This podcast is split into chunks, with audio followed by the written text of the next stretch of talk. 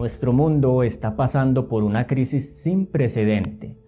La pandemia del coronavirus asestó un golpe mortal a nuestra economía. Creó una lucha social y la transformación del pensamiento individual capitalista a una mente colectiva de rebaño. Esta terrible situación creó una serie de interrogantes. ¿Cuál fue el origen de este virus? Hace más de 6.000 años se originó en la mente de un ángel, el ángel más poderoso que había en el cielo.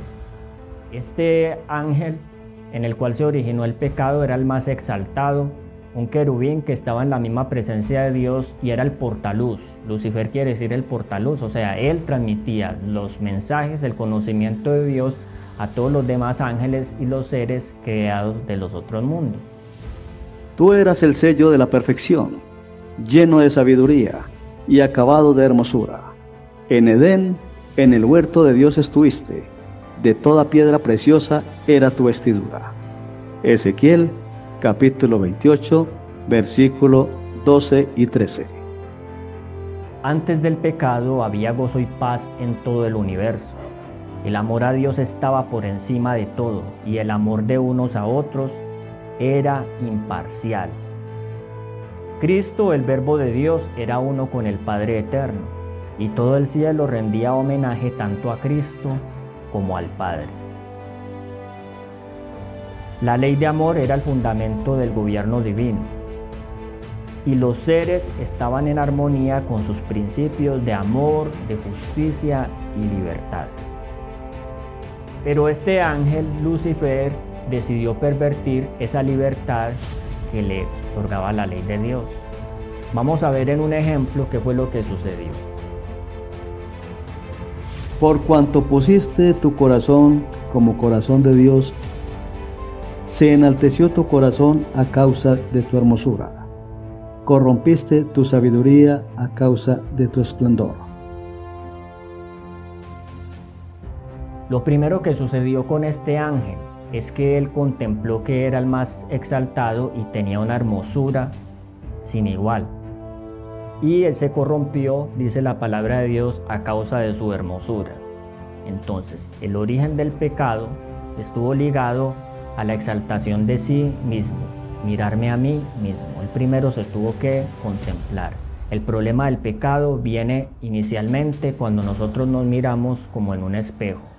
Cuando nosotros cambiamos el principio del gobierno de Dios, que es un amor a Dios por encima de todas las cosas, y un amor imparcial los unos por los otros, por un amor propio, buscando un lugar que realmente no me corresponde y no me ha sido dado en el gobierno de Dios.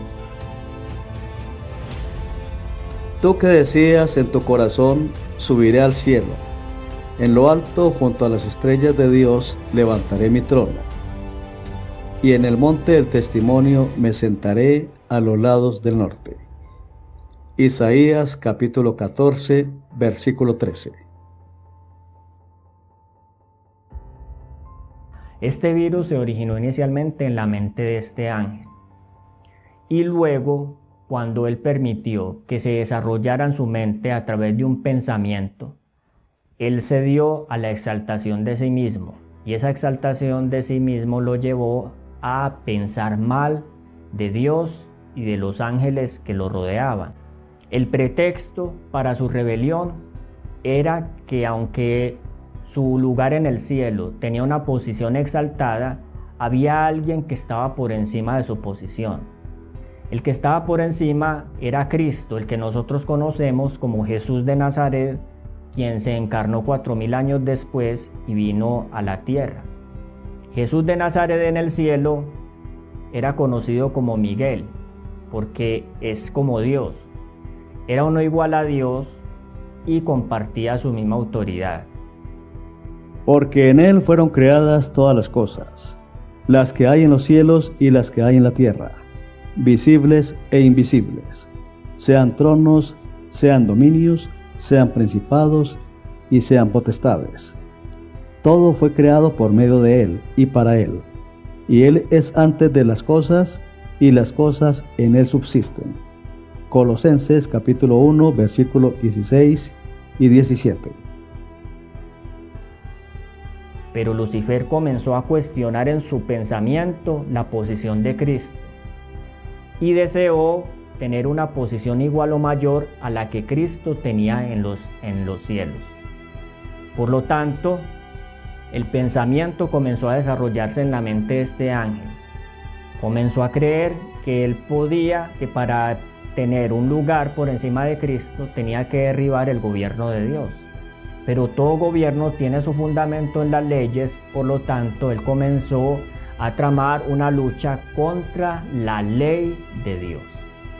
Esa lucha se ha mantenido desde el momento en que inició el pecado hasta nuestros días, porque el pecado es transgresión de la ley. Todo aquel que comete pecado infringe también la ley, pues el pecado es infracción de la ley. Primera de Juan, capítulo 3, versículo 4. Para poder lograr sus propósitos malévolos, Lucifer recurrió a la siguiente estrategia. Primero, él comenzó a sembrar descontento entre los ángeles con un misterioso sigilo. A causa de la multitud de tus contrataciones fuiste lleno de iniquidad y pecaste, por lo que yo te eché del monte de Dios y te arrojé de entre las piedras del fuego. Oh querubín protector. Ezequiel capítulo 28, versículo 16. Es decir, cuando se relacionaba con ellos, él manifestaba exteriormente una especie de respeto hacia Dios, pero en sus palabras insinuaba cierta inconformidad con el gobierno de su hacedor. La idea que él comenzó a plantear fue la siguiente. Primero que la ley de Dios imponía restricciones innecesarias a los ángeles, porque había que obedecer todo lo que la ley decía. Y a Dios, quien le concedió autoridad o de donde él originó sus leyes y estableció la idea de que éstas realmente eran necesarias para poder gobernar a los ángeles. Ese es el primer punto. El segundo punto es que él comenzó a poner en duda la naturaleza de los ángeles, insinuándoles que ellos tenían una naturaleza perfecta y por lo tanto no necesitaban que nadie les enseñara cómo era que ellos debían vivir. O sea, no había principios en el gobierno de Dios que fueran realmente tan válidos como para enseñarles qué era lo que ellos debían hacer. Si eran perfectos, ¿qué necesidad había de que alguien les dijera qué era lo que ellos tenían que hacer o cómo vivir. Ese es el otro punto. La siguiente insinuación fue que Cristo lo había tratado injustamente, porque al colocarle leyes a ellos, entonces lo había puesto a él también en una subordinación que los ponía todos en el mismo plano, pero él aspiraba a tener un poder mayor, porque él decía que si alcanzaba ese poder, le podía conceder a los ángeles libertad para actuar como ellos quisieran. Básicamente la promesa típica de la política, si ustedes votan por mí, entonces yo voy a cumplir mis promesas para ustedes. Básicamente eso fue lo que él les quiso decir.